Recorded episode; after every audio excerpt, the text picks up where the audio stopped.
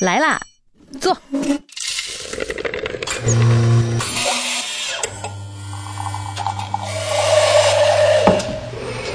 您的半拿铁，请慢用。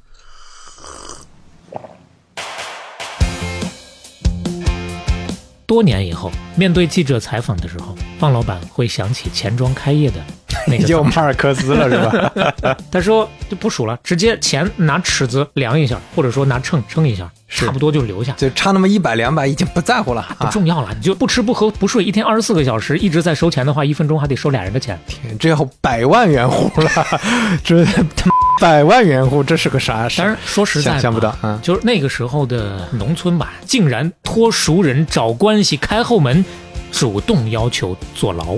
我向你借钱啊，你要多了，对所以我在道德制高点上，我不还给你钱然后把我打死。啊，然后把你打死。半打铁第五期开始，各位好，我是肖磊。我是刘飞今天呢，基本上形式还是跟前面略像，对吧？啊，盲盒形式啊，对，嗯，今天就开始抽吧，啊，今天我们要选一个马尔克斯式的开头。好，哎，要讲这个故事呢，先从一句话开始。怎么说呢？多年以后，嗯面对行刑队，李木匠将会回想起自己第一次遇见道姑的那个下午。嚯，这里边出现了两个人名啊，我记住了，一个是李木匠，一个是道姑啊。对核心呢是李木匠，介绍一下李木匠吧。他是浙江温州乐清人，五零后，算算差不多50后五八年左右啊。那咱们讲的这个事儿就是八十年代了，估计你一下就知道 八十年代了，那这正正在壮年嘛，三四十岁的事儿吧啊。差不多啊，确实是八十年代的事儿。这李木匠呢，从小家里头条件不好，家境贫寒，所以说穷人的孩子早当家，早早的就开始学木匠手艺，以此为生。哎，学的还挺好，手艺精湛，而且做工也特别的细腻。所以说，慢慢的呀，十里八乡的都知道了，大家都愿意找他做事儿。嗯，而且这个李木匠呢，他有一个特点，为人挺讲义气的。所以说呢，当地慢慢的积累了不少的人脉。就在这个乡亲们之间，这个口碑不错，是吧？对，而且今天之所以要讲他，就是因为他除了木匠这个身份之外，还有一个更重要的身份。嗯一方面他是个小木匠，另一个方面呢，他是台会的大会主。哎，这个可能就是咱们要聊的主题，对吧？台会，对这是个什么组织呢？一听台会又大会主，不知道是不是会有人觉得类似于红花会总舵主陈家洛那种感觉？对呀、这听起来应该还是个民间组织啊。对，那，其实呢，说起来，它是脱胎于民间的经济互助组织。哦，差不多浙江南部啊，老百姓对于民间融资活动其中的一种称呼吧，其实有蛮多不同的变种的，台会算是其中的一种。台啊，抬轿子的抬。这个会怎么怎么了呢？这个啊会你说它为什么叫做大会主呢？这个会啊，它有一个发起人，发起人就叫会主，其他参与的人呢有不同的叫法，有叫会员的，有叫会脚的。会脚，这不跟我们现在说踝部，对吧？头部、腰部、踝部、足部嗯，那我们就叫会员就行。啊，哦，会脚就是会员，对吧？就是会员啊。嗯嗯大抵的一个形式呢，其实最开始不是叫做民间互助嘛，对不对？是大家缺钱的时候就搞这么一个会，哎，所有入会的人呢先交钱，会主把所有会员的钱放在一起，再把这笔钱交给有需要的会员去使用，用钱的人付利息，不用钱的人呢能够吃利息，哎，这听起来就是一个很小型的银行嘛，就对民间银行嘛，可以这么理解哎，民间金融的很基础的一种形式。而且听起来你看都是乡亲，对吧？大家都比较熟，对所以你这个会长嗯对大家都比较了解的话，那谁借钱谁会还等等的这个信用关系，其实能摸得清楚的。没错，这其实是个很很好的一个啊借贷的一个形式嘛，对吧？嗯对啊，，但是问题就出在今天咱们要讲的这个李木匠啊，嗯哎，他把这种规律给打破了。嗯，本来一个会大概也就是个几个人，十个人左右啊，但是呢，他从八五年前后开始就玩大的了，组织了百人、百元、百月单万会。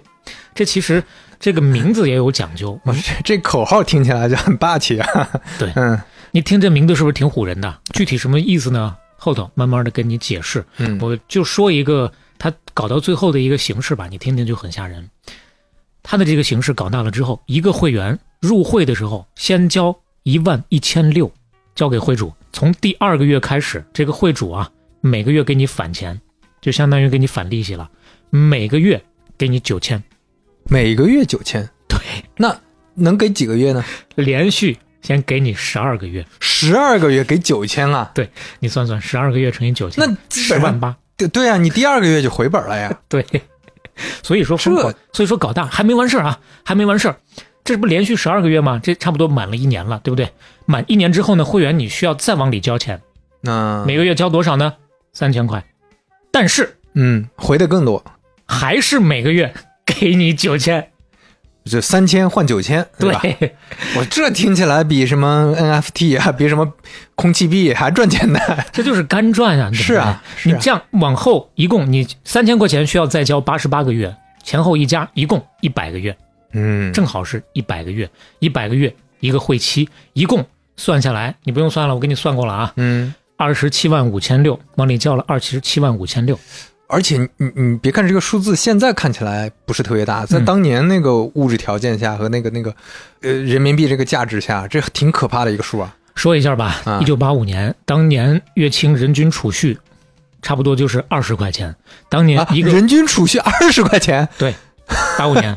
嗯，温州乐清啊，一个工厂的普通职工一年的工资可能差不多五百块钱左右。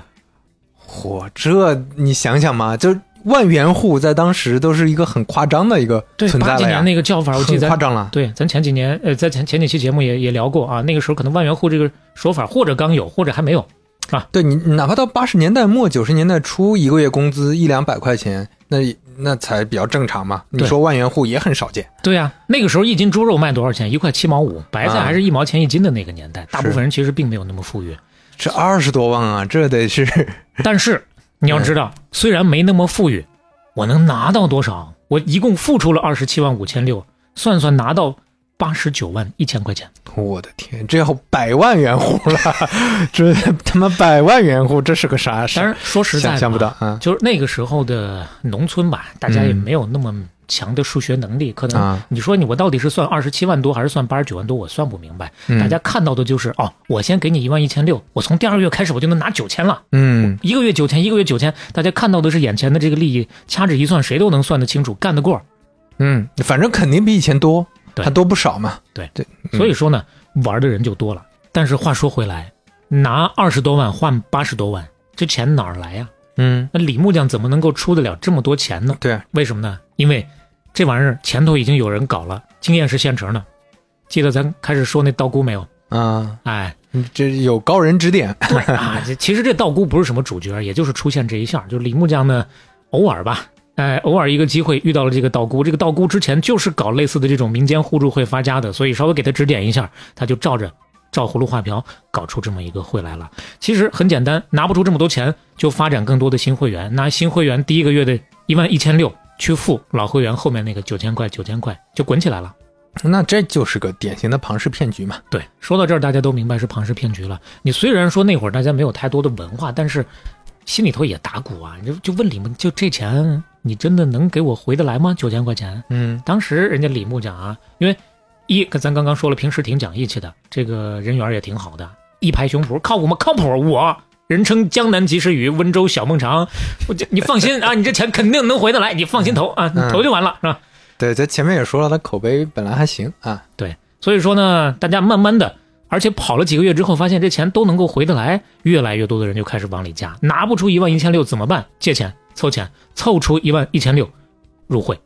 每个入会的啊，交上这个钱之后呢，拿到一个会员证，啊、没有巴掌大的一个小本儿，上面呢自己把你的这个这个基本信息给你记上，有李木匠的私章盖上，将来拿这个每个月来求钱就完了。反正就这么一个形式，慢慢的啊，这李木匠家就变得越来越热闹，越来越热闹，每天都是拿着钱去找他求他入会的。然后呢，他跟他媳妇儿两个人就变得越来越忙，越来越忙，每天没别的事儿，就是接待各种各样的要求入会的人。后来这一万一千六就打不住了，而且李木匠也烦了，你别老拿拿那些小票子来找我了，因为人实在是太多了。所以说，嗯万元以下的小票子不要了，搞得很多人为了入这个会得走后门，送礼、拉关系、给茶水费。对，就这事儿火了嘛。对，嗯火了之后，其实这也不是长久之计，因为越来越多的人都知道了，他一个人实在是接待不过来了，怎么办呢？这就得搞梯队建设，搞组合式、层级式、跨越式的发展。于是乎呢，你还记得吗？刚刚咱说了，他是一个大会主，啊，哎，他在他的这个会之下呢，再去设一些小会，小会里面再设小会主，小会主再分别去发展自己的这些个会员，这也这不光庞氏骗局了，越来越接近 传销了呀。有感觉了、啊是吧？哎，基本上这两个套路合到一起之后，那简直了，就是裂变式的发展。是，这这就是真真正的裂变呀。对，而且一旦到了裂变的这个时间段之后啊，大家就会挣再快的钱都会嫌挣得慢，所以说还有当时有一个更疯狂的形式啊，就是叫短会的一种形式。入会的时候交一万二，第二个月呢给你九千，第三个月再给你九千，到这儿就停了，本息两清。啊，那这个就相当于是比以前还是少一点儿，是吧？对嗯，但是呢，这来钱快，可以有更多的人入会。所以说到了这个时候啊，你拿包拿兜揣都不行了。有钱的这些个大小会主们开始换交通工具了，有推着板车的，有挑着担子的，还有划着船去送钱的啊。就是本身呢，这个李木匠只是温州乐清县啊，当时是乐清县这一个县里头慢慢的发展开来，但是到了这个时间点，已经有旁边的什么平阳县呐、洞头县呀、玉环县呀，都有专门找到他的。你像划着船来的那个，就是玉环的，包了一艘小船，直接给他送了七十六万过来。而且说实话，那个玉环在那个时候我查了一下，就已经不是温州的了，现在是台州的啊。嗯，呃，那个时候也是刚刚应该是算划作台州的了，就相当于邻市的都来送钱。对，跨市送钱嘛，嗯对咱也不用搞明白他这背后到底啥逻辑，反正送钱就得了对啊。，特别的疯狂。刚不是说那七十六万，七十六万什么概念？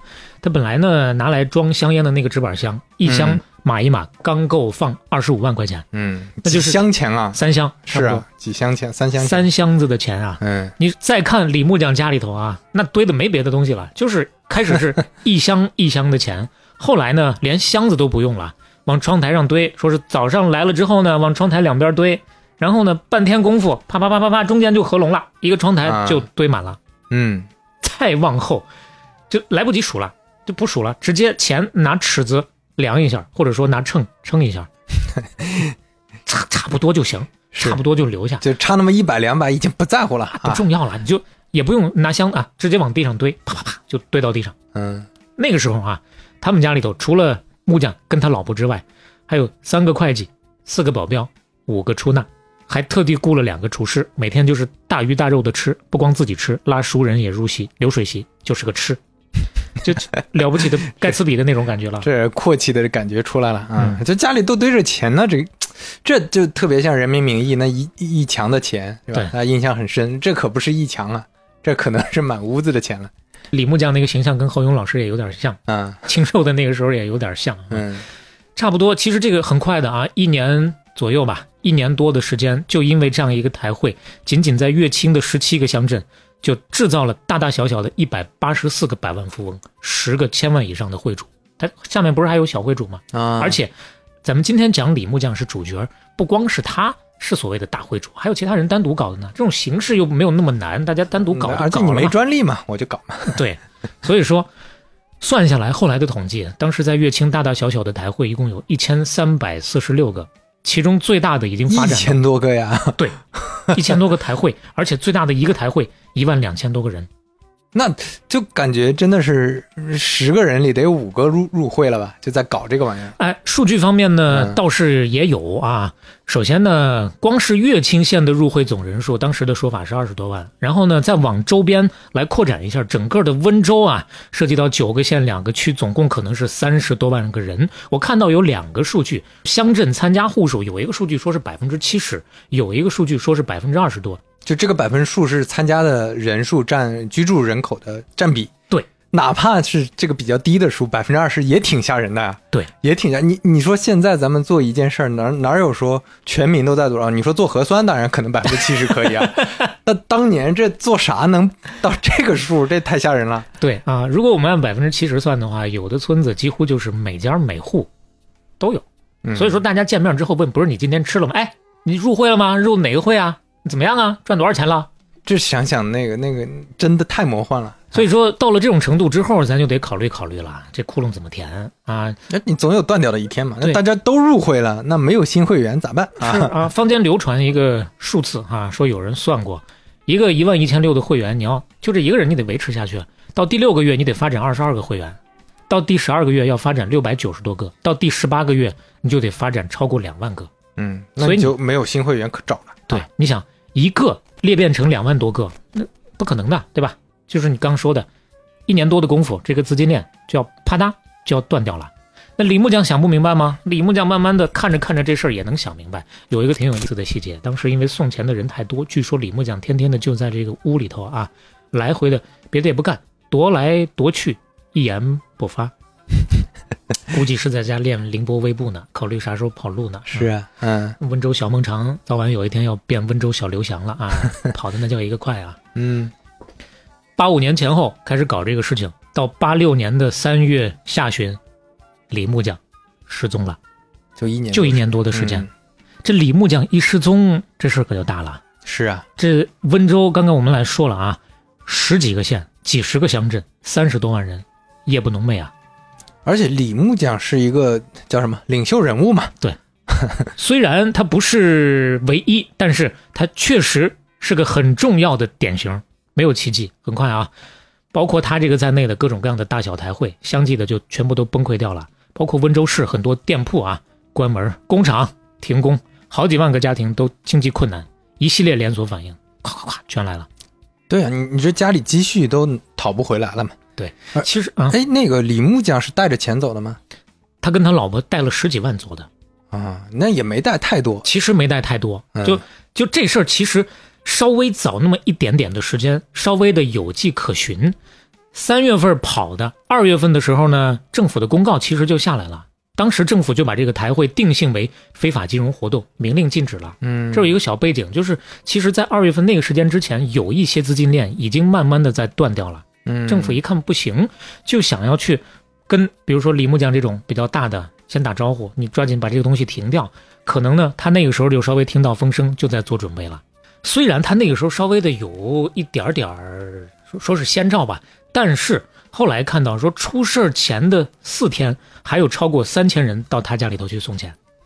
不是这个数据有点吓人，你你是啊我算了一下啊，嗯三千人什么概念？相当于不吃不喝不睡，一天二十四个小时一直在收钱的话，一分钟还得收俩人的钱，所以我估计可能是三千人次的钱 收了。啊，这么说的话，相对来说逻辑还顺，要不然的话就纯变成炒作了。嗯 反正就是说，那个时候还是特别疯狂的一个情况。四天啊，四天之后，公安、工商、银行，包括武警，再加上乡干部，一共两百多个人，把他这个村子就团团的围住了。但是呢，咱不是说跑了吗？他早先从县里头听到风声，那个时候就已经跑了。嗯然后就这支队伍啊，先后从不同的四个地方藏钱的地方找出了一百四十六箱的现金，一共两千九百多万人民币。呀，这个这真的是太超出想象了的一个数字了，这八不敢想。八六年两千九百多万人民币，你想他跑的时候自己就拿了十几万，那你说他有这些钱为啥不拿呢？是不是有点跑的有点太急呢？对吧？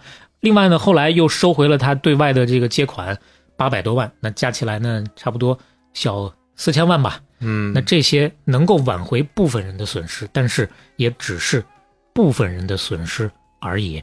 算下来，这个李木匠这一个会啊，前前后后清理之后，说一种说法，汇款发生额一点三六亿，净亏空一百八十六万。啊发生额怎么理解呢？就是收进了多少钱，再付出去多少钱，两边都加起来。还有另外一种说法，就是光收进来的钱就有一一点三个亿，嗯付出去的有一点一八个亿，加起来的发生额有两亿多。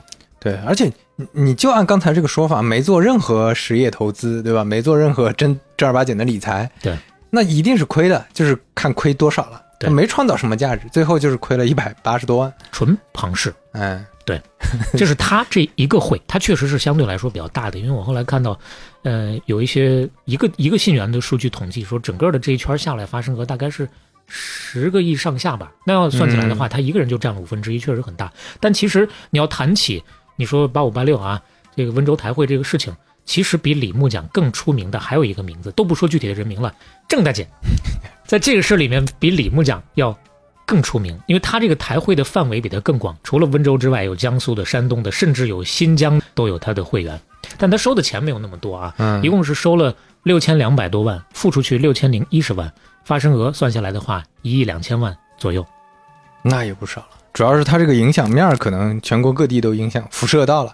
这要是再不收的话，那真的是全国性的灾难了。影响太大了哎啊！那一年多的时间，两年的时间，因为痴迷台会这个事情，大家一看这么好挣钱，我还干啥玩意儿别的了？我还工作什么？我还搞什么搞实业了？对不对？对，就是你不光影响了大家实际的积蓄，还影响了大家认真上班打工的这个心情啊。一九八六年第一季度，嗯，乐清的啊，当地的这个乡镇企业产值比八五年下降了百分之十五。嗯，那按说改革开放初期呢，都是一年一个样，蒸蒸日上的时候。那出了这个事之后，你再看，那就更严重了，店铺也关门了，工厂也停工了，很多人都失业了，又是被骗，又是失业。刚我们说了，好几万个家庭，有数据，差不多八万多个家庭吧，正常生活被打乱了，影响确实很大。而且还有很戏剧的一点，上百所小学被迫停课。啊，为什么停课？就是因为有些孩子上学放学的过程当中，就让人给绑了。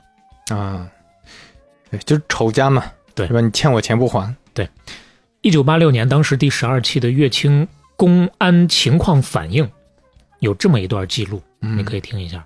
说商店长期滞销积压的两百多把三角刮刃，最近被抢购一空。一些会主为了免受暴力逼债者的非人折磨，竟然托熟人找关系开后门，主动要求坐牢。哎呀，想想这个是越想越魔幻，这都愿意主动坐牢，这有多吓人啊！就这个事情已经控制不住了啊！嗯你要说往正常的方向去看的话，有有，比如说有那么有很多的会员在八六年七月份的时候啊，包括平阳、苍南这嗯两个县的会员集合了四百多名女性的会员，几百个人一起闯进县机关的大院，乐清的机关大院啊，坐在地上一起哭要钱。那这还是说向政府去提诉求的，这还没涉及到咱刚说的这个暴力的事儿呢。当地公安机关事后统计啊，说整个的在这个期间非法拘禁达到一千多人，另外还有两百人潜逃。吴晓波老师《激荡三十年》里面有这么一段描述，嗯之前拿过来跟大家分享一下，说成千上万的讨债者疯了似的冲向会主的家，苍南几十个讨债者拿着炸药包赶到会主家里面，逼迫他交钱出来，不交钱同归于尽。平阳两位会主被讨债者抓住，吊绑在柱子上，拿竹签儿钉他的手指，拿烙铁烙他哎，折磨了三天三夜，折磨死了。嗯，包括刚刚咱们说的小学停课这个事儿，在里面也有提到。这就跟打仗一样啊，这太吓人了。对整个的事件下来呢，乐清各种各样原因的死亡吧，非正常的死亡，六十七个人，一百多人被打伤，一百四十多处房屋被捣毁。呃，从这个六十七个非正常死亡的数据里面，我们可以再引申一下。刚不是说李木匠这个会吗？因为他的这个会造成的死亡大概是六个人，啊看看比例也能说明一定的问题，它确实是相当大的。说到这儿，有一个之前没太关注过的引申，可以跟大家稍微的聊一聊，就是高利贷本身就是典型的暴力事件的制造者，对吧？嗯你虽然这个东西你不能催债嘛，催债。啊对你不能叫做完全的高利贷，但是反过来是一样的道理，本身就是高利息，嗯虽然它不是高利贷这种性质。看到过一个研究，研究的是什么呢？对清朝的一个一七三二年到一八九五年，一百一百五十年左右的这期间，差不多五千件跟借贷有关的命案的记录进行的研究，给出了一个结论，就是在借贷利率在零到百分之二十四的区间的时候，贷方跟借方被打死的概率基本是一样的。啊，在百分之二十四到百分之三十六的利率区间，在这个区间当中，贷方死亡率更高一些，大概百分之六十二，是不是有点想不明白？再缓一缓，后面还有。如果借贷利率超过了百分之三十六，更高了，就是通常定义的这个高利贷了。因为啊、呃其实，在两年前吧，二零年之前很长一段时间，咱们国家的这个民间借贷也都是两条线，两线三区，二十四和三十六这两条线。那个清朝，你看他看的也是二十四和三十六这两条线啊，超过三十六这条线，到了高利贷的这个范围当中呢，超过百分之八十的时候，是贷方被打死，就是放贷的人被打死，放贷的人死亡的概率明显随着利率的上升而上升。哎，首先这个呃三十六指的是年利率是吧？对，年利率百分之三十六。然后那那它的这个比例上升是因为就这个还不了不是呃不对。你猜一猜，对，就我就想说这个事情，你可以从人性的角度，或者从从你认知的角度，你猜一猜，大伙儿也可以猜猜，就还不上嘛，还不上我就把你打死嘛，是这个意思吧？就因为很难有一个，嗯。我看到这个研究的结论，他给出了一个说法，叫做道德经济学，或者类似于这样的讲法，嗯。就是利率越是超乎常规的高，嗯，那么借贷的这方就越是站在道德高点上，啊，对啊，我就把你弄死。呃，咱们打个比方啊，是你借给我，然后你借给我，你放给我很多贷，对，然后你因为利息特别高，嗯，所以是你站在道德制高点上，反了，因为利息特别高，所以你站在道德制高点上，我剥削你啊。啊，我懂你意思，就是我向你借钱，嗯然后你借给我很很多钱，嗯然后这个钱的利率因为很高，嗯所以是你多要了啊，你要多了，对所以我在道德制高点上，对我不还给你钱，我不应该还给你钱然后把我打死，啊，然后把你打死啊，有道理啊，这个好像是 这真有道理。的，对，就是你凭什么收这么高的钱？就我耍赖了。对就刚开始说好是很高，但是耍赖了嘛。对，到了极端情况，当然他统计的是大清的啊，哎那么一百多年间，极端情况他是这么一种解释。那我后来想想，我个人的一种解释是什么呢？其实就是哪边强势，哪边就打人；嗯哪边弱势，哪边就会被打死。嗯，你说就拿今天咱这个事件为例吧，今天这个事件我们不具体的展开了，大家有兴趣可以想想，跟他所谓的这个结论是反过来的，无非还是哪边强大，哪边就是暴力执行方。我放高利贷的时候，我的这个不管是打手也好，还是组织也好，比较完备，你还不出来，我就弄你。嗯但是，如果整个高利贷的体系崩溃之后，被剥削的人太多，被剥削的人变成了强势的一方，那就回过头来弄放贷的人。对，这里面肯定是有个阈值的。你这是个全民行为啊。对，那你变成全民公敌，那过街老鼠，这那显然最后暴力就是肯定施加在这个李木匠身上了。所以说这个事情想想还是很恐怖的。嗯，但是当时从那个时间点往后吧，地方政府也是想各种各样的办法，大力的、大规模的去整顿，发动群众自清自理，从经济上、法律上、教育上，包括行政各种手段啊，差不多花了四年左右的时间，到一九九二年才把这场风波后续啊擦屁股各种事儿基本上平息下来，一共是清退了债务一点五四亿，嗯，那其实完全填上不可能了，是填不上了。对这中间很多就大吃大喝嘛。刚才说这种这钱哪儿来啊？嗯不 就从会费里出的嘛。嗯嗯庞氏骗局这种事儿，大家也不陌生。你看，事到如今，回过头去再看，李木匠怎么也不会想到，就因为一个道姑，他会在短短一年多的时间吧，哎，本身是一个穷木匠，马上就变成手握几千万的上亿的资金的巨富，最后沦为死囚。哎他跑路之后又被抓了，是对吧？嗯，包括他在内，包括刚刚我们说到的郑大姐在内，跑跑不了，嗯几个月的时间就转回来了。这李木匠呢，是一九八九年，当时是温州市中级人民法院给他判了死刑。嗯郑大姐一样的命运，九一年判的嗯啊，因为她中间上诉了一下，最终是最高法判的。要说判这个事儿啊，咱们还得稍微的再多说几句。嗯为什么是判的死刑的？其实当时有说法，不管是法律界还是民间，都有相对比较激烈的一个争论。就是罪不至死是吧？对很多人觉得这事儿啊，单看这几个个体的话，是不是罪不至死呢？为什么要判死刑呢？包括啊，这个事情二十年之后，有一个法学学者张思之，他在评论另外一个也是类似的民间集资的案子的时候啊，我们就不点名了。嗯他说，纵观金融市场呈现的复杂的现状，解决之道在于开放市场，建立自由合理的金融制度，断无一是死刑维系金融垄断的道理。嗯，稍微有点咬文嚼字了，但是也不难理解啊。就是你你要通过市场经济解决这个问题，你通过判死判人死刑解决不了这个问题。就民间这种借贷能成规模，那是因为大家没有很好的这种借贷的地方，是吧？说的非常哎对。马上我们就要谈到这个背后的问题，但是在此之前，还得再稍微的在死刑这儿多啰嗦两句。嗯为什么呢？当时为什么能够判成死刑，是因为他不是按诈骗罪判的。有一个罪名，我们当时学历史的时候大家都学过，叫做投机倒把罪。哈哈，哦，所以这个罪其实还是一个很历很有历史特色的一个罪，因为这个罪在后面完全市场开放之后就没有了呀，改革开放之后就没有。为什么我们要单单说这个事儿？为什么我们说在这个大的事件当中，郑大姐她的名字出现的比李木匠要更多一些？嗯，因为郑大姐是最后一个以投机倒把罪被判死刑的人。哦，所以他们这个事儿还推动了经济罪的一个改变吗？还是其实没有看到什么文献谈到，因为这个事情推动了这个罪的改变，但嗯确实慢慢的后面这个。呃，真正的退出法律舞台，其实还要一些年份的，还要一些时间的。但是后面就没有人因为这种罪行再被判死刑了。嗯嗯当时审判的时候，为什么他要上诉呢？律师一度就想把这个台会定性为一个骗局，我就是骗你钱，这就是诈骗。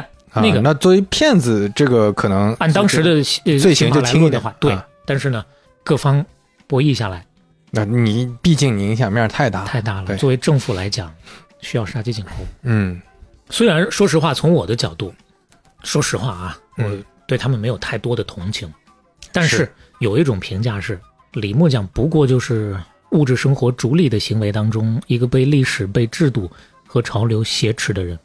一九七八年之后，因为随着生产力和生产资料的放开，有那么多跃跃欲试的寻找命运解锁钥匙的人，想要通过各种各样的方法来改变自己，又何止一个李木匠呢？历史当中，好的事物演变成坏的，投资演变成投机，总会有人给他们买单的。嗯，就是你在一个探索的时期，或者在一个特殊的历史阶段，那肯定有人就走上好的路，有人走上不好的路嘛。对，那这个过程当中，边界到底在哪儿？光靠民间自己去摸索，显然是不行的。嗯所以说，肯定这背后也要有政府官方的行为一起去探索才行。因因为后面不止这一次啊，后面还有你说温州的话，还有二零一一年的民间信用风波，这个事儿我们今天就不讲了。但是呢，有一个数据可以说一下，就二零一一年前后看到了一个人民银行温州中心支行的调查数据，当时温州有百分之八十九的家庭或者个人，百分之接近六十的企业都是参与到民间借贷的，市场规模有一千一百个亿。另外呢，温州官方的文件也从旁有一个佐证，当地的民间借贷规模一零年左右啊，占到民间资本总量的六分之一左右，相当于温州全市银行贷款总额的五分之一。哎，这就说明其实这是一个很重要的需求，对吧？它一直存在。对，一来有需求，二来这个玩法它确实管用。嗯那你说咱们往前倒，长期以来民间借贷在古老的中华大地上吧，这一直都是一种互助救济的融资方式。你要单说民间的温州的民间借贷的历史往前追溯，能追溯到明末清初，多早了？你说？嗯，对吧就资本主义萌芽。对 对，而且你具体到台会这种形式的话，类似的这种形式，还可以往国外追溯。在美国《种族简史》这本书里面嗯，有讲到，当时的在美国的华人，在搞台会是吧？对，在嗯讲华人部分的时候就提到过，最早那个时候是十九世纪，因为种族歧视啊，嗯。华人在美国没有办法获得银行的贷款，得不到美国社会的资助，怎么办呢？唐人街美籍华人商会就联合开始搞这种轮流借贷的筹资的方式，大家一起来出钱。哎，啊，一起有偿的去拿这些钱轮流着用。但但是那个时候呃他们是正儿八经搞生意嘛，对。做实业嘛，啊。对。那当然，除了台会这种异变之外，你说时至今日啊，时至今日，咱虽然说到的是温州这一个例子，当然嗯现在温州依然还有类似的形式，嗯，包括刚刚我们谈到的台州，包括国内的其他一些地方，其实也有类似这样的形式。嗯咱说到的是台会，正常的最早它不叫台会，和会有叫城会的，慢慢的变成标会，这是一路演化过来的。所以说，咱还得把这个正常的这种形式跟大家简单的来解释一下。哎，所以基本上说到台会，大家指的就是刚才说的这种庞氏骗局的，对啊、一种和会也好，或者一种什么会，对啊，对，台会专指的就是那一波比较极端的玩法。那正常的当地叫做会呀，或者说互助会呀，或者叫做和会呀，就是其实咱刚刚多少也谈过了，对吧？需要钱了，就拢那么一帮人，嗯，大家轮流的用钱，先用钱的付点利息，你如果不用的话，后用钱的能够拿点利息，也算是一个理财的方式了。嗯当然也有啊，比如说最早有一些形式是都是亲戚，或者说都是朋友，都熟，不要利息，啊，没有利息。这就是真正的互帮互助嘛。对，大家就是把这个钱凑起来之后呢，轮着用，这个月你用，下个月我用，嗯十块二十的。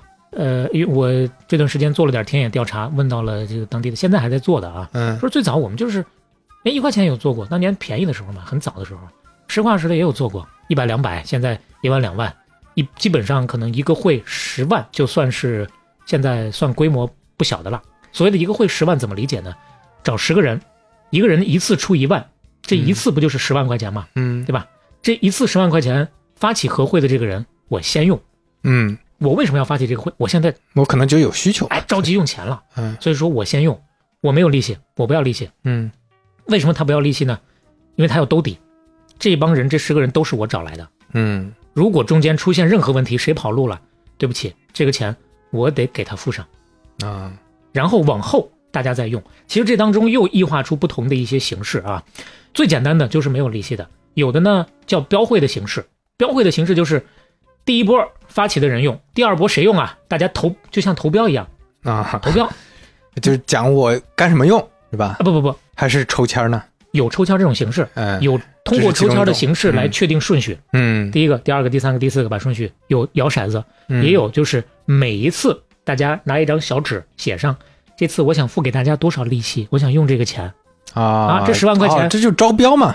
哎，对，嗯。一个现实的例子啊，我问的那个田野调查，他说上一个轮回的时候，我们是一千七百五十块钱的这个利息，每个人给一千七百五，嗯，就相当于他付出了一万七千五，拿来了这十万块钱嗯。来用。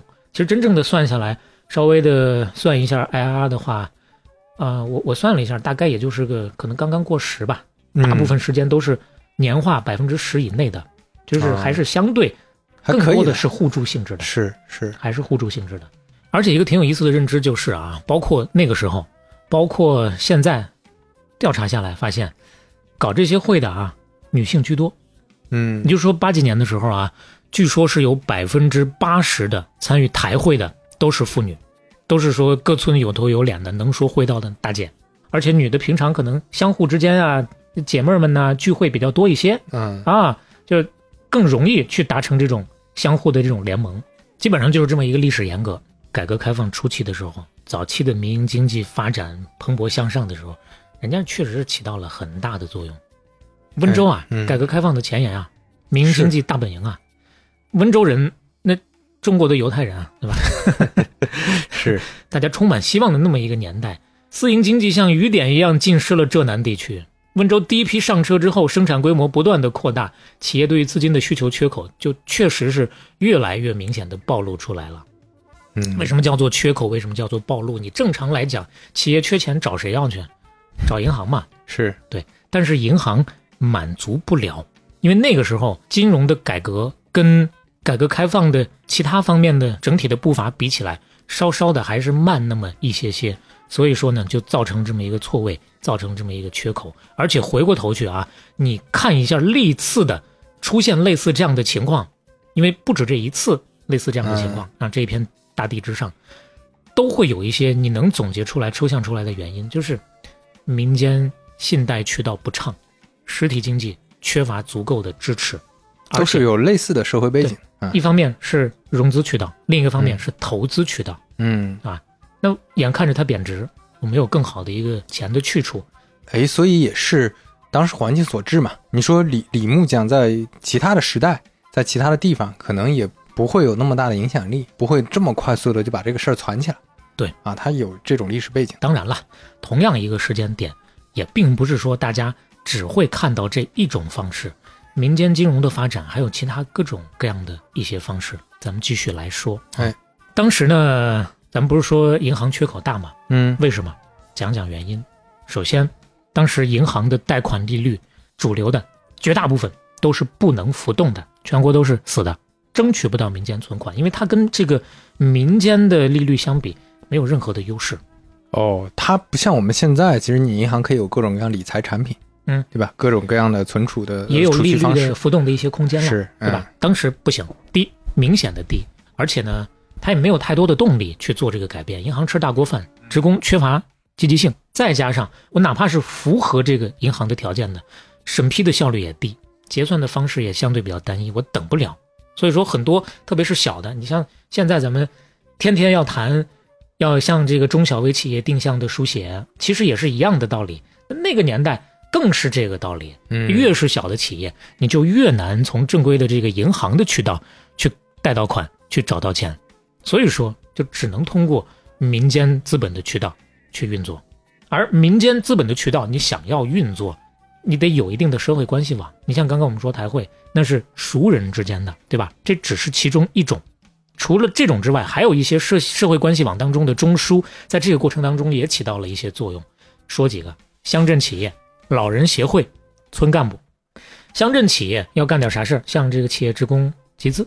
哎，对，老人协会是什么东西？嗯在温州村里的老人协会，一般都是设在祠堂里头，负责啊，组织一下村里老年人打打牌啦，这不搓搓麻将啦老干部活。动中心嘛？哎，这有点类似这个意思啊。嗯，这是各种各样的信息汇集的非常重要的一个集合场所。所以说，有些有经营头脑的老人，就根据对于村民的各种各样的掌握的情况的掌握，就开始对外集资、对外放贷了。而且这个数据还不小，零二年的时候，温州其中一个县十四家农村老人协会存款余额一千三百多万，贷款余额一千七百多万，也不少，对吧？嗯，也是蛮重要的一个中间渠道。对，这是相当于偏，就像你说的民间一点的。那么我们再上升到稍微像样一点的一些组织机构，嗯，其一典当行，哦，这个其实它充当了一个你可以抵押实物嘛。那个时候大家手里可能也没太多所谓的现金嘛，啊，我可以通过典当实物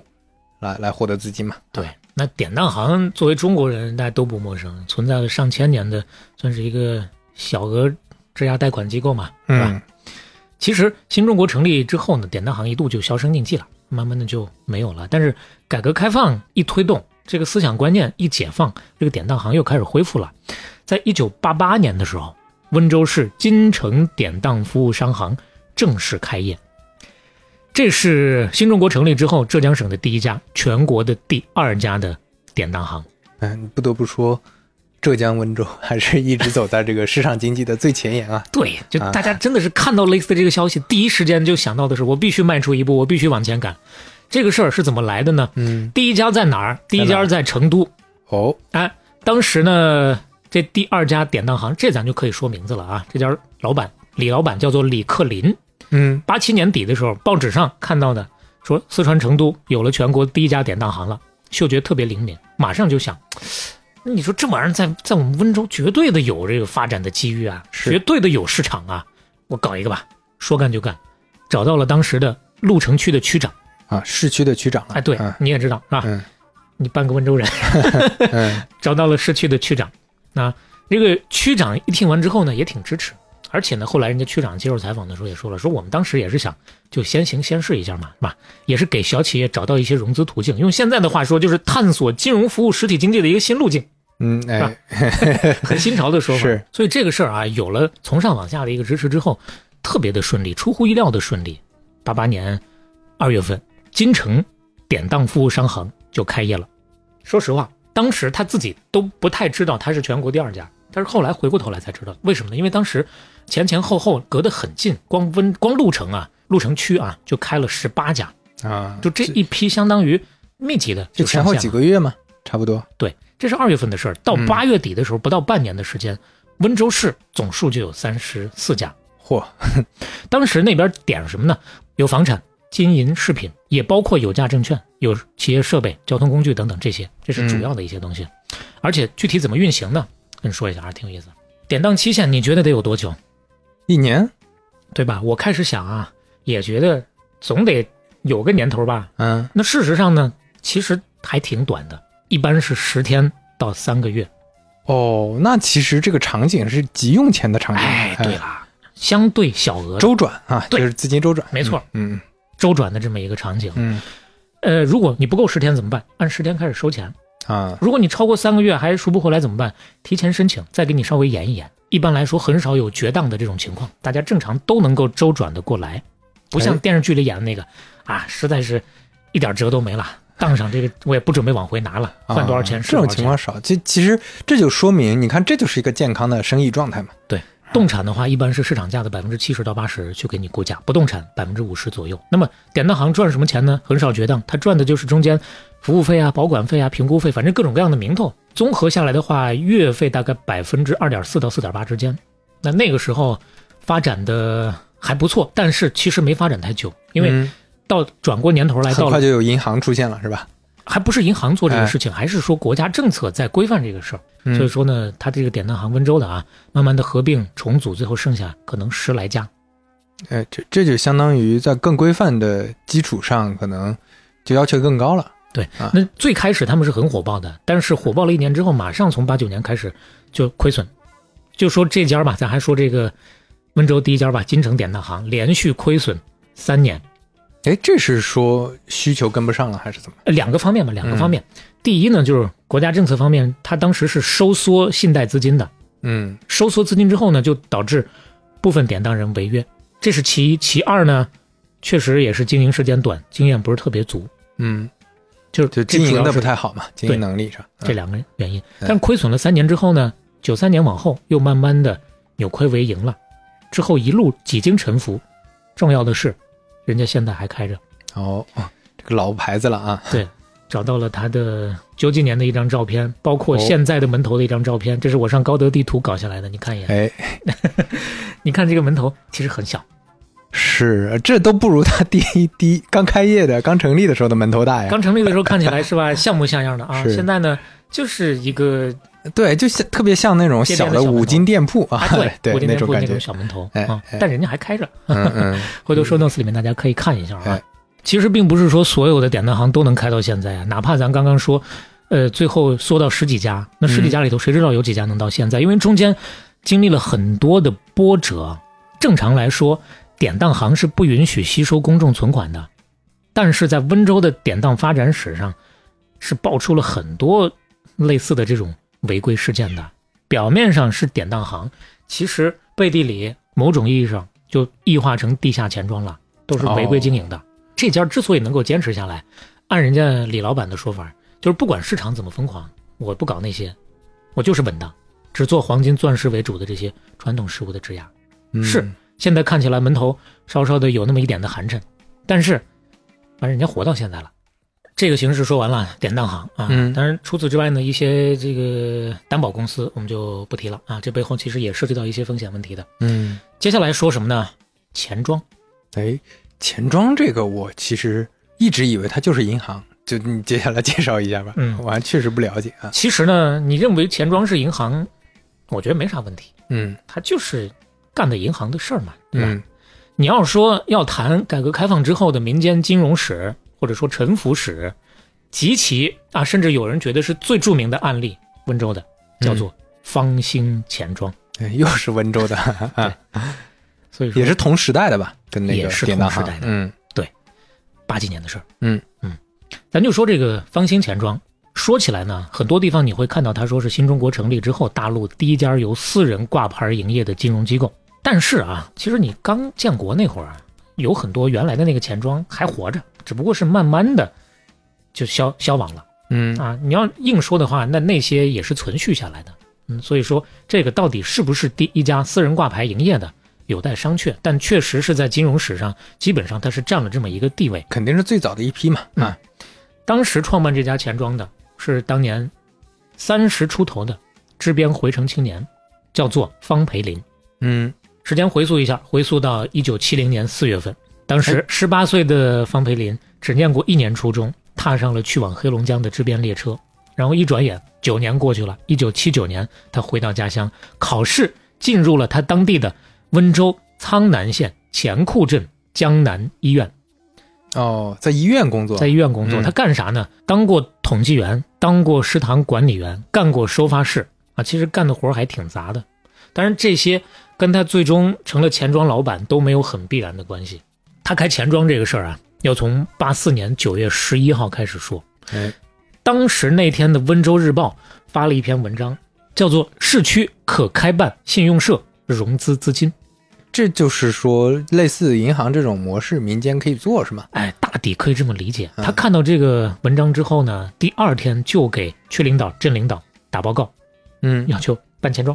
哎，而且为了找政策上的依据啊，他翻了很多的中央文件，结果呢，在当时的中央八四年的一号文件当中，确实找出来一句话，叫做“鼓励农民集资兴办各种事业，尤其是兴办开发性的事业 这还得找这种上上面的这种”，政策依据嘛呃，。对政策上的一些指导，哪怕这个指导听起来还挺抽象的啊。对，这嗯你怎么说呢？你只能说是他进行了这种方式的大胆的解读。那哎他说鼓励集资兴办事业嘛，啊，集资合法，那么跟股息性质相同的这种利息，私人也可以拿呀。嗯那我是不是就也可以办呢？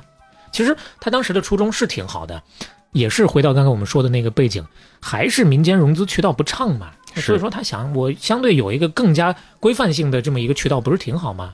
对，而且确实感觉这人有头脑呀。嗯就他能敏锐的捕捉到这个新闻的风向，还能找到一些理论依据，会解读政策哎啊，嗯所以这个报告打上去，领导特别支持，马上就批了。嗯，哇，这个事情真的是十一号看到的这篇文章报告，第二天打上去，二十五号钱库钱庄火速挂牌。啊，你说这片土地，这作为领导来说，也是思路也是挺超前的呀，挺愿意尝试的啊。非常重要。是这个故事看起来，我就觉得当时的这个领导真的是让人非常的振奋人心。是，当然，咱现在主要还是说说这个方老板，嗯啊，钱库钱庄的方老板，多年以后面对记者采访的时候，方老板会想起钱庄开业的那个早 晨又马尔克斯了是吧？嗯他说，开业当天啊，第一个储户一位女同志拿来了五千块钱，她说那是我收到的第一笔钱啊，嗯，现在想起来还有点要两眼泪珠子打转手会发颤。哎呀，有人把钱托付给我了啊，这感觉。那个绝对是他改变他人生的一天啊！嗯之前他从来没有跟金融打过交道，之后呢，他再也没有离开过金融。就在那天开业第一天，他在门口贴了一张手抄的、比银行更加优惠也更加灵活的存贷利率表。刚刚我们说了，啊那个时候银行不是固定利率嘛，对吧？是，确实是没法浮动。那他这个当时我对比了一下，具体的就不说了啊，对比了一下，确实明显比银行还是有优势的。嗯，但是这张表只贴了一天，钱庄的招牌也只挂了一天。哎，这怎么说呢？怎么回事的？咱不是说政府很支持吗？嗯，对，政府是支持，然后呢，就有不支持的银行不干嘛。啊。这竞争对手来了啊！嗯他说，他说当当时这第一笔生意还没做成，还没做完，县上几家银行的领导就上门去抗议去了。啊，其实说起来啊，呃，在改革开放之前，中国只有一家银行，就是中国人民银行。人行是既当央行又当商业银行。慢慢的，改革开放之后，大概从七九年到八四年，中农工建这四个有了。嗯各司其职。银行领导找上门不干，怎么办？摘牌。哎，咱说摘牌的这个事儿，其实挺有意思啊。嗯呃，后来他有接受过采访，曾经自嘲说过啊，新中国第一家私营钱庄只见过一天的阳光。啊，你如果看一些不是特别审慎的一些说法的话，好像这家钱庄就办了一天，不是的，嗯他只见了一天阳光，牌子是摘了，从室外移到室内了。这就变地下钱庄了是吧？哎，对，啊当时其实温州的地下钱庄呢，也不止这一个，众多地下钱庄啊。你说有意思不？你牌子挂到门口要被钱管，挂里面不管了。嗯，就估计也是睁一只眼闭一只眼吧。哎，对，有这个意思。嗯，为什么呢？为什么这么说呢？因为它其实不是一直都是地下运行的这种状态。又过了两个月，中国人民银行温州分行就同意钱库钱庄试办了，就整个的这个正儿八经的银行体系的手续就又办下来了。嗯哎，他就又挂出牌子去了。但是啊最开始他挂的牌子，不知道大家刚注意没有，是钱库钱庄。这次挂牌子呢，就改成刚刚我们最开始讲到那个名字，叫做方兴钱庄。啊他就是取那个方兴未艾那个意思。哦，哎，这名字起的还挺好啊。对啊，蒸蒸日上的这种意思嘛。是是，嗯其实咱说起来，云淡风轻，两个月之后把牌子又挂出来了。那嗯这个过程当中，其实很艰辛是吧？啊、还是有很多细节的。就像你刚刚提到的很重要的一点，当地的领导政府部门给了强力的支持。他后来说了，说没有领导开明的思想和改革精神，就没有方兴钱庄。首先是朕，朕这一级，刚把这个报告打上去，政委就在一个会议上审议了这个钱庄的问题，大家一致的意见，批一个试试，如果失败了，我们就挑担子。嗯，哎啊，这有担当啊，这啊，对啊，领导真领导啊，失败了我给你挑担子，你你听完之后是什么感觉？我是多振奋人心啊！一股暖流啊，对就给他批了。但是批了之后一个星期，就接到温州市人民政府的传真，要求不行，你这个钱庄要停止试办，嗯，先别试，停下来。嗯，那其实呢，钱湖镇当时把这个精神是传达给方老板的方培林的。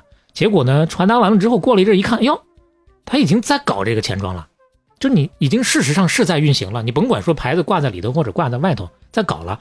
那这种情况之下呢，没有强制的制止他去把这个钱庄必须给我停下来，其实也是就像你刚刚说的，睁一只眼闭一只眼吧，特别宽容、观望的这么一个态度，就给了他一定的发展空间和发展的事件。嗯，你说镇领导看不到当时咱说到的那个民间融资的问题吗？有啊，看得到啊，所以他们也想能不能有什么办法能够把这个问题我们探索着去解决一下。毕竟改革开放，大家的这个思路确实也也在想方设法的再往前去稍微的摸两步嘛。嗯，其实现在想那个背景之下啊，镇领导的这个思想实际上是特别非常深刻、非常大胆的，而且其实也是站出来承担了制度创新当中的特别大的一个政治成本的。那个年代你其实很多人估计就想的多一事不如少一事嘛，对啊那，他们愿意在这个情况下探索，那挺不容易的。这还是我觉得还是温州的一个怎么说呢啊，一个经济土壤造就的。哎，这是镇领导的支持。嗯再往后呢，其实人行温州市分行后来也派了四个人去调研、去评估。评估下来之后呢，虽然有点滞后，但是也给了一个结论，同意试办。当然加了很多限制条件，就是你要加强监督管理，嗯啊，我们不给你兜底，但是呢，你可以试啊，就我们也看到你当地的这个资金需求大了，经济繁荣了，民间借贷频繁了，啊，银行满足不了了，所以说呢，你搞一个可以试。其实你现在再看，一样的结论，当时这个报告也是很有前瞻性和魄力的。而且很宽容啊，就这不是咱们想的说，哎，出来一个竞争对手，我就嗯，对，像踩蚂蚁一样先踩死你，对对吧？而想的是，我要也也愿意一块探索，只要你保证别闹出大乱子啊。对你刚刚谈到的竞争对手这四个字很重要，对吧？那确实就是跟银行竞争的。是是，作为监管机构，作为人行来说，有这个胸襟很不容易。但是嗯。故事到这儿远远没完，后来呢又经历过国家金融政策的变动，又摘牌，又打申请去据理力争，政府又力挺，又挂牌，这就不光是镇一级的了，往上县一级，包括市一级这两级的领导，同样都是鼎力支持。嗯。当然，我们就不做过多的展开了。反正这两级的领导啊，也都当时算是帮他承担了一定的政治风险，哎，支持着他把这个事儿搞下去了，做这个尝试。事实证明，这个尝试也是确实是值得的呀。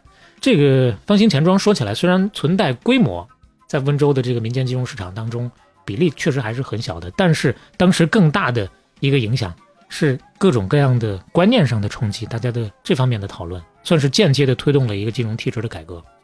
嗯他当时这个钱庄怎么运行呢？嗯，跟你说说啊，那个感受一下，民间的钱庄啊，它的这个玩法跟我们想象的确实不太一样。啊首先，温州民间金融一个好处，门好进，话好听，脸好看，事儿好办，完全是服务型的这种金融机构，哎。完全是为你服务的。嗯，所以说，一天的行程是这样的：早晨九点，当地某纺织厂李某上门，急需两万五千块钱现金，要赶十一点的车，我要去外地采购，嗯。就相当于来贷款了。是。啊，其实就叫借钱嘛，对吧？但是这个时候呢，钱庄里头，对不起，我这会儿没钱，嗯，您稍等，我去给你弄钱去。马上，这个方老板就向社会去调剂搞钱去了，就这么灵活。嗯嗯，没有钱不，你等着。当时银行还有一个问题，当场当面给你整钱，对啊，当时咱说银行除了这个制度不够灵活之外呢，还有一个问题，嗯就是他这个钱也不够，他哦，他填不上。当时在温州钱库啊，其实这个方老板下手之前做过一个调研，流动资金需求总共是九百多万，银行和信用社贷款金额有的时候只有两百多万或者不到一百万，百分之七八十的这么一哦在个，外面啊，甚至高的时候甚至百分之九十的这么一个资金缺口需要去填补。嗯，那银行肯定不会，你等着，我去给你弄去，对吧？哎但是方兴钱庄可以，九点钟来了需求，十点钟马上跑到百货商店，以及找了另外两位以前的存户，凑够了这两万五，交给他了，嗯，他拿着走了。那这两万五调来之后，还得着急还，为什么呢？这当中百货商店他借了两万，人家说了，你必须在下午四点之前你给我还回来，我要在四点半之前我要交给银行去。啊，就是说现在留给他还有六个小时，嗯这是上午十点，六个小时把这两万要搞定，怎么办？首先，十一点钟，他从已经借贷期满的一个人手里面催回了一万块钱，哦，拿回来一万了。十二点钟，又有一个日用商品店的老板又来存了一万块钱，哎嗯，那正好凑了两两万块钱啊，本来呢就可以去交给百货商店了，结果没想到中间又出岔了，为什嗯，么？还没等出门，十二点半，又有一个人呐，因为要着急去买材料，又急需贷款一万块钱。嗯，那这也要尽量给他搞定嘛，啊。满足他。是。好，两万块钱拆出一万拿走，你先拿走，你先拿走啊。我继续想办法再搞那一万啊，这一万怎么办呢？嗯。到了下午三点，又有人按约交还了之前从他这儿借走的买塑料编织丝的一万块钱，回来哦两万块钱正好凑了，合上了。嗯，下午三点十分，这两万块钱倒腾了五六手之后，准时还给这个商店。这笔钱原来从九点到下午四点，本来就是躺在百货商店的钱柜子里面的，但是嗯这么一倒腾，在方兴钱庄方老板的手里，就完成了好几个大项目。哎，是这想想就挺有意思，这就是金融的力量啊！你对这个实体的钱是放在那儿，它没动，但是你这么操作一轮儿，确实多方啊，最后这这个生意就做成了啊。对，但是相信你也能感受到，嗯这有点紧平衡。呃，这对这里边你你很需 需要卡这个点儿啊，你卡不上就完了。节奏呢确实很紧张，而且嗯额度也不大，是吧？基基本都是短期的存款是，啊、规模这么做的话很难上去。所嗯以说后来慢慢的他做了五年就停了，主动停的，嗯，主动停的、啊。就就不是个很好的生意是吧？哎，对，刚刚咱不是说了吗？它起到作用了，它推动了这个金融体制的改革。虽然不是说它这一脚真正的起到了太大的一个作用，只不过拿它这一个例子来说事儿，以以它为代表的啊，千千万万的类似的这种小小的一些尝试，嗯慢慢的把这个金融体制的改革去推起来了。咱不是说哎银行是不服在观望，对吧？嗯，银行本来不是这个固定的利率的吗？对吧，很死吗？其实，在那个时间点，当时人民银行总行批准的全国第一个进行利率改革试点的地区就是温州苍南啊，啊，就在那个时间点。但是后来呢，我又稍微的核实了一下，我发现可能时间点上稍稍的有一点不是特别的准确。确实是第一个是温州开始搞，但不是那个，是八四八五年那个时间点，八零年的时候，一九八零年在早几哦那年的时候么早，对，苍南金乡农信社就开始实行贷款浮动利率的这个尝试了。当然，确实是第一个试点，非常小范围的在做这样一个试点。哎，所以在温州感觉就是这种遍地开花似的，大家都在试嘛，啊，都对都在推推了一把，嗯对就有了这个慢慢的试点之后呢，确实起到一些作用，包括银行，包括信用社，就可以跟私人钱庄慢慢的有竞争力了。嗯而且咱说能跟他竞争的啊，一方面是银行，另一方面还不不是还有一个吗？叫做信用社。信用社现在大家听起来好像觉得挺常规了，其实当时就在慢慢的改革的这个过程当中，温州的民间金融政策逐步放开的这个过程当中，温州市区一些信用社和基金才开始成立的。八六年的十一月一号，温州出现了全国第一家股份制的城市信用社。事实上，这就是一家纯民营的银行，就是企业主集资创办，而且自主去经营的。哎，这就是咱们说的各种探索啊，正向的、负向的各种各种波折，对最后终于出现了一家民营银行，对，嗯，这是八六年十一月的事儿。到八九年的时候，全国的信用社的数量就有三千三百多家了，嗯，差不多三年的时间哎，发展的速度也是很快的。当然，你看银行也在改，信用社也在雨后春笋。有了这些竞争之后呢，反过来给类似于方兴全庄就会造成更多的生存压力，嗯所以说嗯搞了五年他就不搞了。而且后来他自己讲起来还有一个原因，他说当时对于温州姓社还是姓资的讨论还是很激烈的，他还是挺小心的，胆小了，对，啊他还是胆小了，嗯就觉得嗯还是关了吧。而且关的这个过程他还挺自豪的，为什么呢？首先连出了三次告示，从降低存款利率一直到谢绝存款，差不多前前后后花了三个月的时间，嗯，陆续的把这些贷款都收回来了。关了啊，对，然后再一笔笔的把存款都送回到各自的客户的手里面，处理的特别的妥当，收尾工作没有留下任何的纠纷，全身而退。哎呀，这是一个很靠谱的、很很厉害的一个生意人啊后来其实人家方老板也没闲着啊，啊，包括股市投资，嗯包括金融中介，包括搞这个质押履约担保都干过。哦，这也算是温州最早一批玩钱的人了。嗯，最早一批金融从业者了啊哎，对，所以到这儿基本上我们就可以稍稍的做一个总结和嗯升华了。啊，来升华吧。其实今天嗯说的挺啰嗦的，对吧？说来说去都是温州的这点事儿，都是钱的事儿啊，很多细节扒的有点细致，但越是这种细致的方式，越是大家能够感受到当时的这个不容易啊。当时温州八十年代的金融改革，那绝对是在地方政府的支持之下自下而上的一个试验。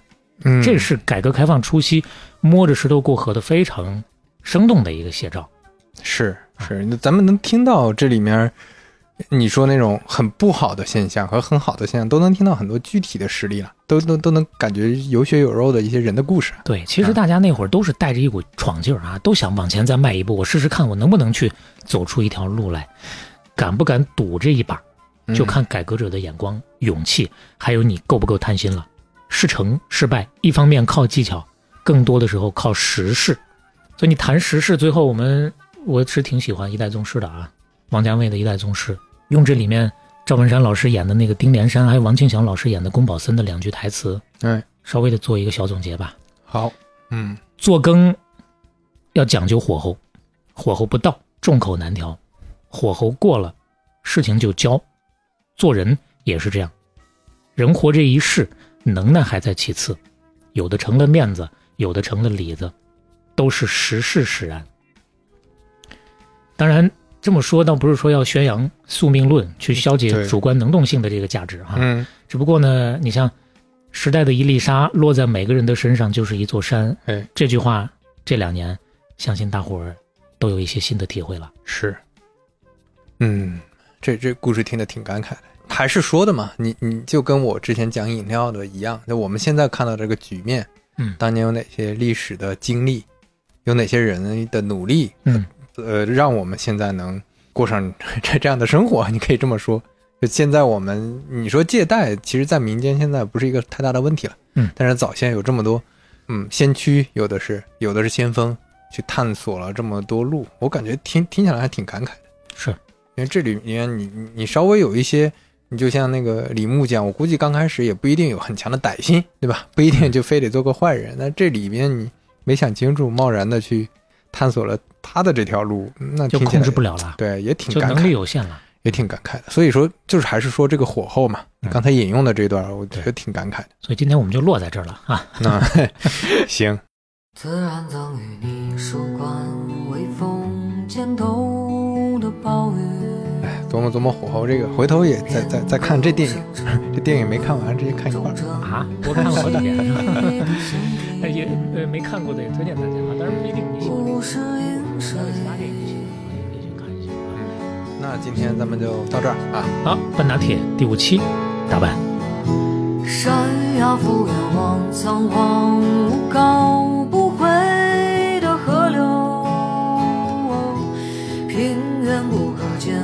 灰暗无声，未知的存亡，大雾重重，